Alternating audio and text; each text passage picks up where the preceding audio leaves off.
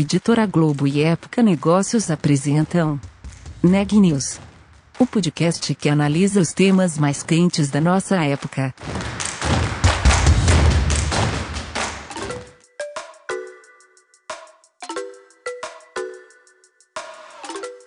Olá, eu sou Daniela Frabasile, de Época Negócios, e você está ouvindo mais um episódio do Neg News, a nossa série de reportagens especiais sobre a pandemia do novo coronavírus.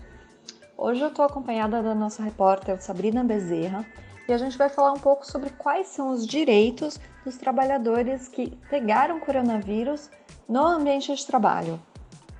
O Supremo Tribunal Federal definiu que os casos de contaminação de trabalhadores por Covid-19 podem ser enquadrados como doença ocupacional. Mas como o funcionário consegue provar que foi contaminado pelo novo coronavírus no ambiente de trabalho? Ele tem direito a pedir indenização? A medida também é válida para os funcionários que estão em home office? Para entender e esclarecer essas e outras questões, eu conversei com Dario Rabai, ele é advogado trabalhista do escritório de advocacia Matos Filho. Vamos ouvir?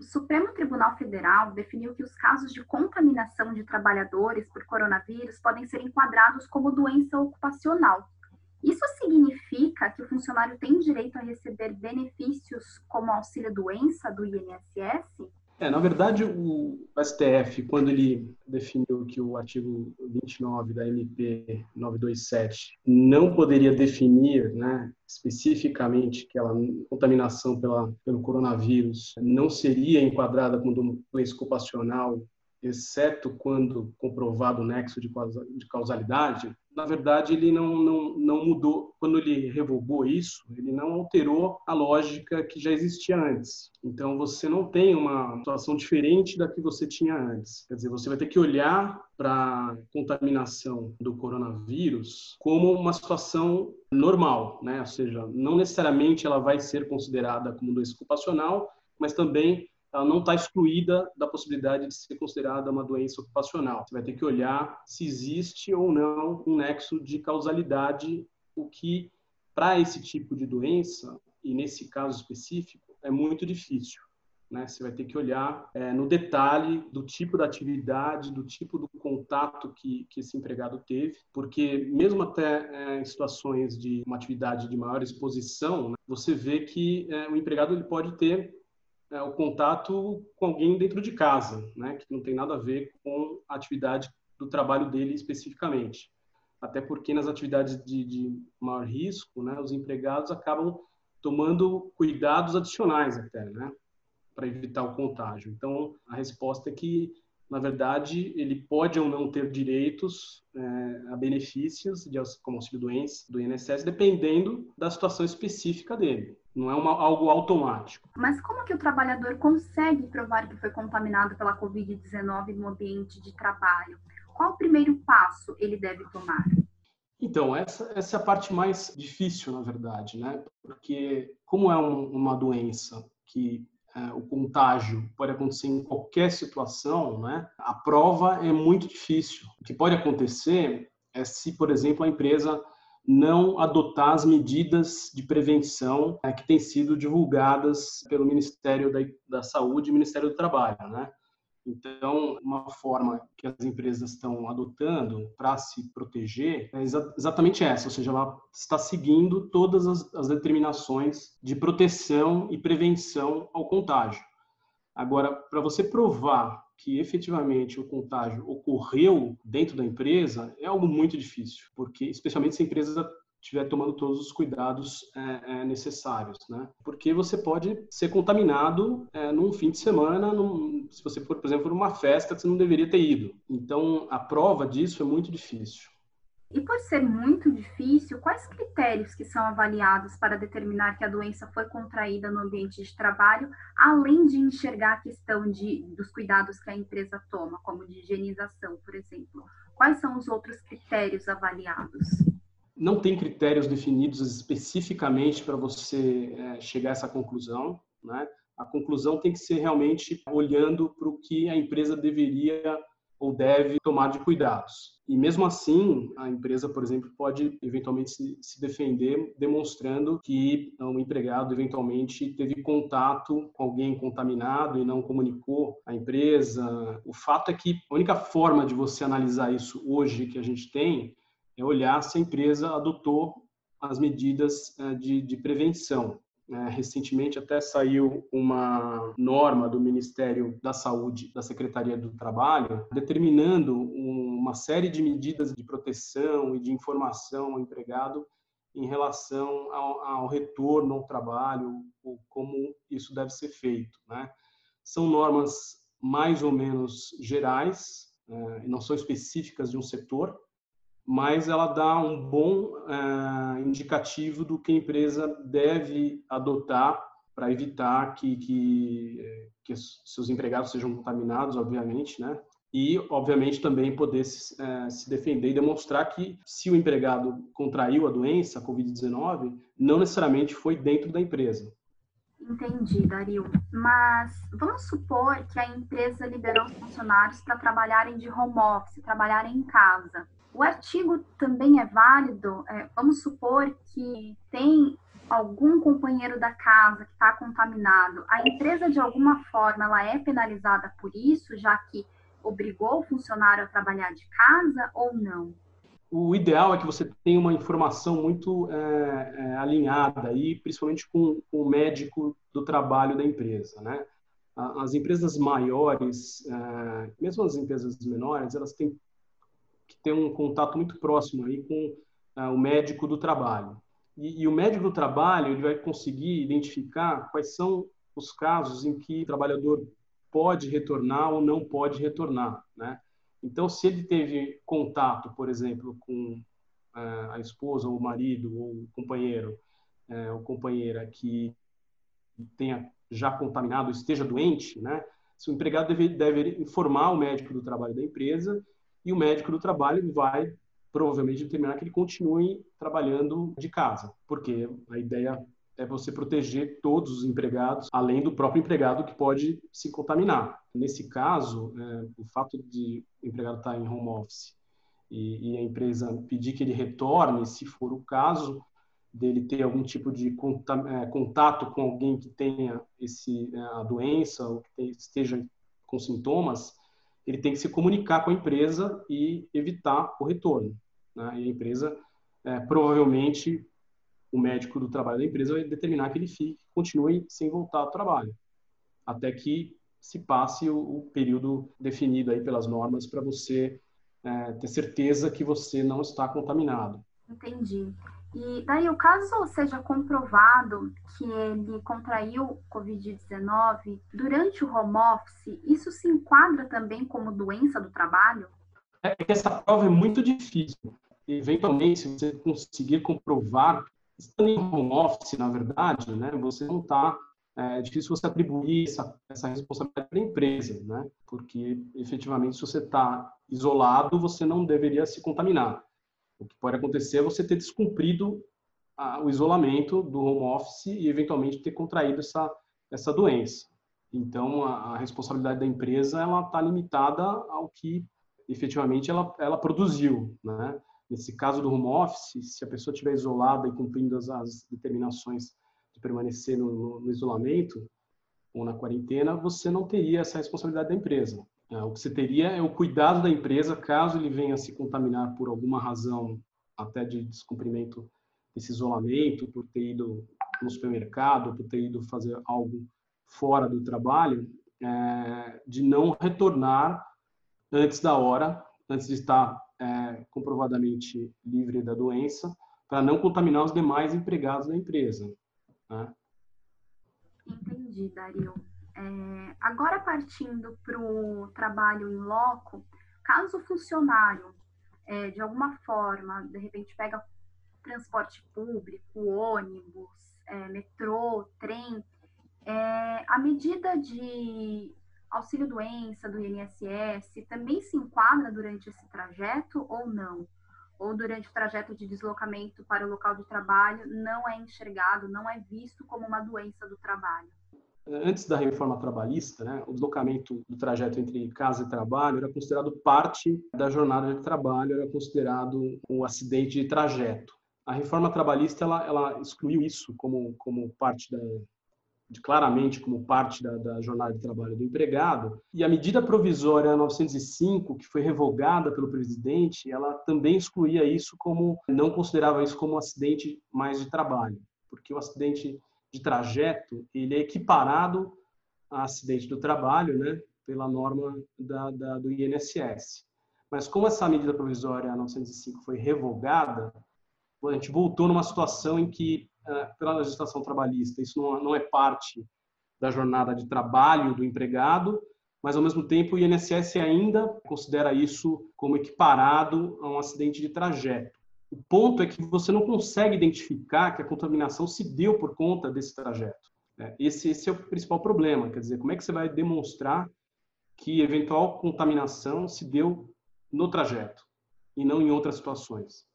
É diferente de alguém que teve um acidente de carro, né, ou, ou no ônibus, ou, ou, no transporte público e, e se acidentou e teve um evidente acidente de trajeto né, entre o, o trabalho e, a, e, sua residência. Mas, nesse caso, a contaminação, você não consegue demonstrar que isso é, se deu no transporte entre... Até porque a pessoa pode ir, por exemplo, de carro, sozinho. Né? Não necessariamente ela vai de transporte público.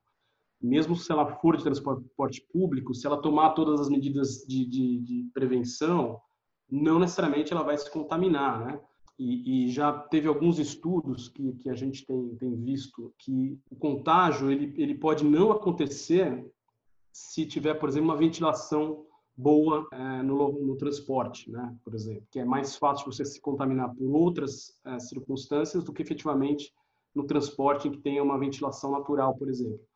É, então, é muito difícil você demonstrar, quer dizer, em tese, é possível se identificar um acidente de trajeto é, como é, uma doença, uma, um, um, benefício de auxílio acidente, mas nesse caso da, da, da Covid-19 é muito difícil você demonstrar que é, ocorreu efetivamente nesse, nesse deslocamento, né?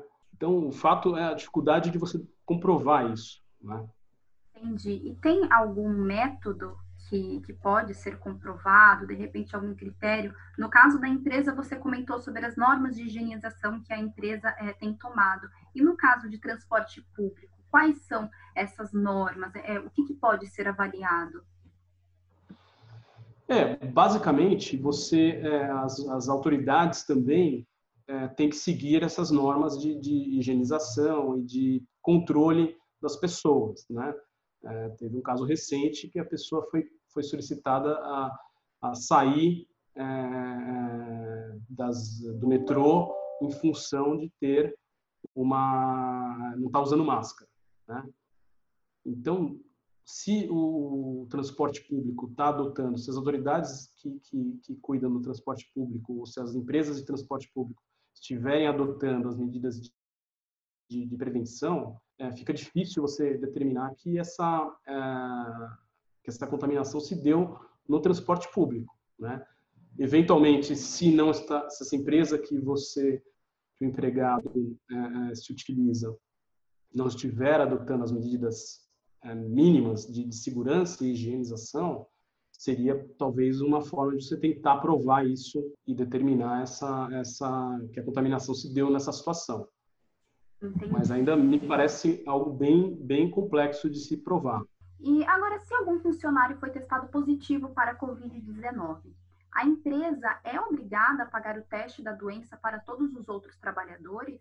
É, ela não, ela não deve ser obrigada a fazer isso. Ela deveria, é, dentro do seu plano, se ela está atuando é, normalmente, né, dentro do seu plano de retomada, de atuação, dentro da sua revisão aí dos procedimentos, deve ter um protocolo específico para essa situação. Então, se, se você identificar que o empregado seu é, teve uma, é, foi contaminado, seja lá por qualquer razão, né, dentro da empresa ou fora da empresa, mas ele teve contato próximo com algum grupo de empregados específicos, né, a empresa pode tomar é, uma precaução de, de, de, testar os demais empregados, né?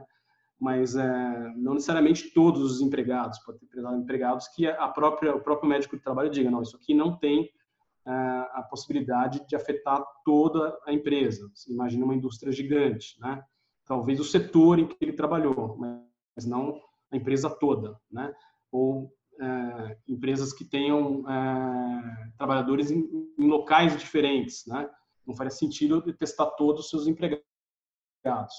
Mas na medida em que que exista algum risco né, de contaminação, dentro do que o médico do trabalho definir, junto com, com uh, os órgãos de, de, segurança e medicina do trabalho da empresa, pode ser uh, sugerida a testagem de um grupo de empregados que tenha tido contato com esse empregado contaminado. Entendi, Dario. E caso o colega, caso a empresa tenha é, feito esse teste e o colega de trabalho também tenha sido testado positivo, neste caso ele pode é, se enquadrar como uma doença ocupacional? Eu, eu sinceramente entendo que, que não, porque você não tem essa, essa clareza de que a contaminação se deu por, por esses dois, por esse contato, né? E essa é a grande dificuldade dessa, dessa doença, né? É, como o contágio ele é muito fácil, né? É, as pessoas podem ter se contaminado por origens diferentes, né? É, eu não vejo como, como, demonstrar ou comprovar que o fato de eu, porque se a, se a empresa estiver tomando as medidas de precaução, esse contato não vai haver, né? Então, é, em tese, não deve ter passado de um empregado para outro. Né? Algumas empresas que a gente acompanha aqui estão já estão funcionando, é, elas têm tomado uma série de precauções que uh, às vezes o empregado se sente mais seguro dentro da empresa do que fora dela, né? Em termos de, de, de contágio. Então, é, o fato de um, de dois empregados que estão no mesmo setor, por exemplo, estarem com, com Covid-19, não é, deixa claro, ou pelo menos não se permite é, concluir que é, houve uma doença ocupacional nesses casos, né? Porque sem, é, você vê que várias empresas estão adotando, por exemplo, o face shield, a máscara, as luvas, a higienização, aqueles aparatos, né, entre separação física, né, é, entre um posto de trabalho, distanciamento, tem uma série de medidas que essas empresas adotam que, efetivamente, a possibilidade da pessoa pegar dentro da empresa é menor do que fora, né? Então, a minha resposta seria que não, né? E dificilmente a prova seria tão fácil assim, porque assim a nossa nossa senso comum pode até imaginar, bom, eles trabalham na mesma empresa, se os dois pegaram, né? É, é óbvio que ali eles se contaminaram ali, né? É, mas é, não é óbvio, né? Se a empresa estiver adotando e aí volta para a questão da da, da adoção das medidas necessárias para prevenção e higienização, a tendência é que isso não ocorra. Né? Entendi, Dario, obrigada.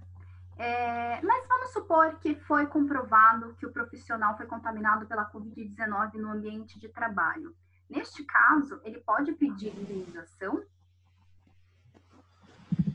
Em tese, sim né? Assim, é, obviamente, se você comprovar que houve uma contaminação dentro do ambiente trabalho, em tese, ele pode sim pedir, é, é, vai ter direitos aí relacionados ao auxílio acidente, né?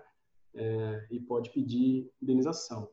Mas, é, de novo, a, a prova é, é, bastante difícil, né? Exceto para situações em que é, você consiga demonstrar, a pessoa está atendendo diretamente, por exemplo, setor de saúde, né? A pessoa está trabalhando exatamente com ah, pessoas contaminadas ou com Covid-19, né? Então ali talvez você consiga demonstrar de alguma forma que eventualmente uma empresa não esteja tomando todas as precauções é, e que você se contaminou naquele ambiente porque você trabalha naquele ambiente. O que é diferente, por exemplo, de alguém que trabalha na, na maternidade, que está totalmente separado do ambiente de, de Covid-19. Mas, em tese, sim. Tem algum valor mínimo que ele pode pedir de indenização? Não, na verdade, você vai pedir. Primeiro, você vai receber o auxílio do é, acidente, né, do, do INSS, e depois, eventualmente, você vai pedir é, os danos que você efetivamente tenha sofrido em função desse suposto acidente né, de trabalho. E aí o juiz vai definir de acordo com, com o que aconteceu, quer dizer, quais foram as consequências disso, né? quais foram os danos causados.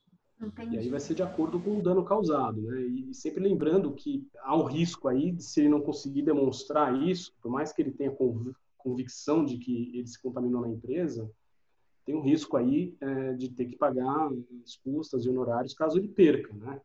É, especialmente se ele não tiver o benefício da justiça gratuita deferido. A tendência é, é que isso seja avaliado é, caso a caso, dependendo do dano que ele sofreu. Dario, se o profissional ele contraiu o Covid-19 e ele está com receio, ele foi curado, mas está com receio de voltar ao trabalho, ele é obrigado a voltar ao trabalho? Ou se de repente a função dele pode ser feita de home office, ele pode é, exigir que a empresa permita que ele faça esse trabalho em casa? Não, na verdade quem define é, como a, a, o empregado vai trabalhar é a empresa, né? É, se ele tiver o, o receio dele, é, não pode ser um simples receio, né? Na verdade, ele precisa ter alguma justificativa é, é, específica e que a lei autorize ele a, a não voltar ao trabalho, né? Se ele, por exemplo, estiver é, no grupo de risco, é, se eventualmente ele teve contato com alguém que, que foi contaminado pela Covid-19, o ideal é que ele entre em contato com, com, com, a empresa e com o médico do trabalho, e aí sim será definido se ele deve retornar ou não, e a empresa é que toma essa decisão. Não é uma decisão do empregado pura e simplesmente.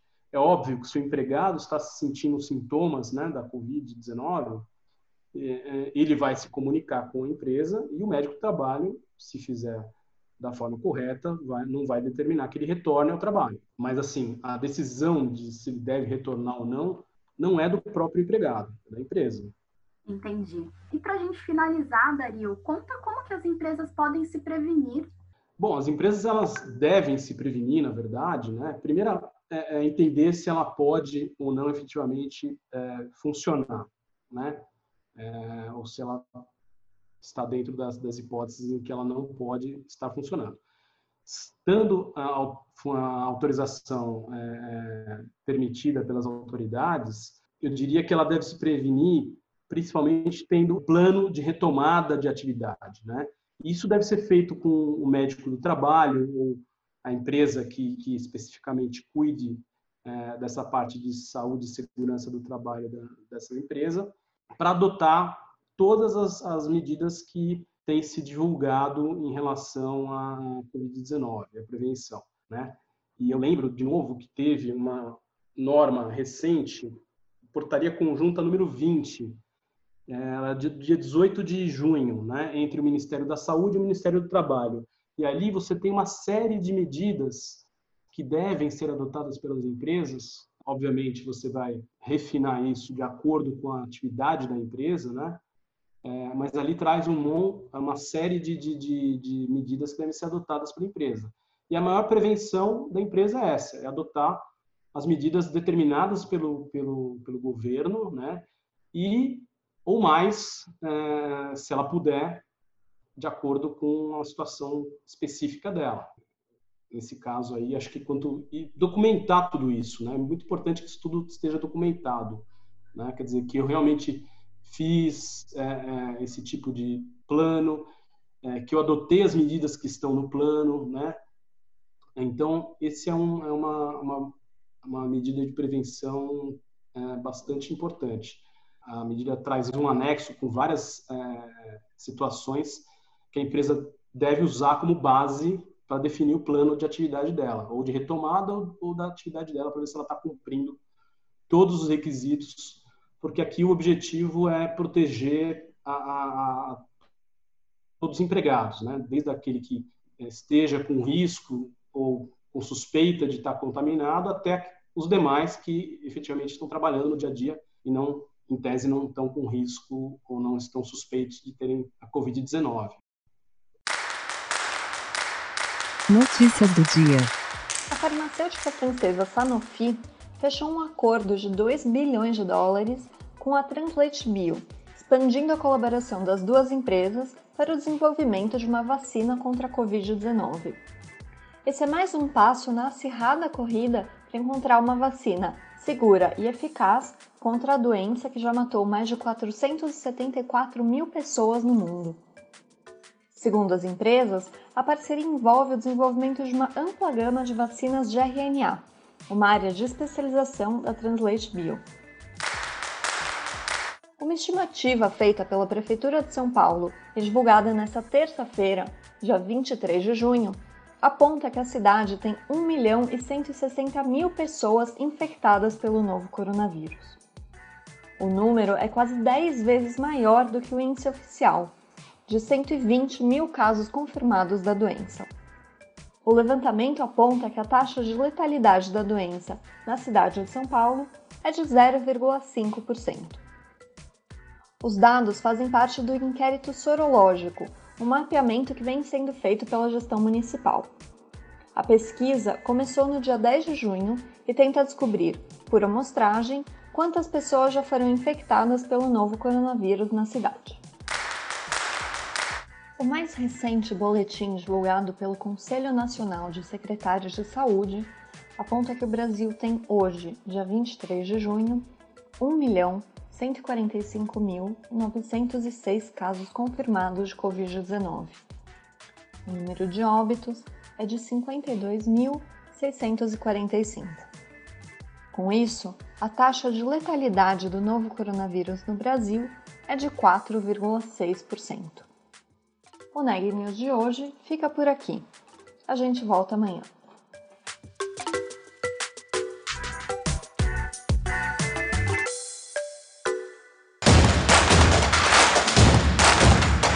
Esse podcast é um oferecimento de Época Negócios. Inspiração para inovar. Não deixe de conferir nossos outros podcasts. Presidente Entrevista Presidente. The Office. E os negócios da nossa época. Ouça, acompanhe, compartilhe. Vamos fazer deste podcast o nosso ponto de encontro.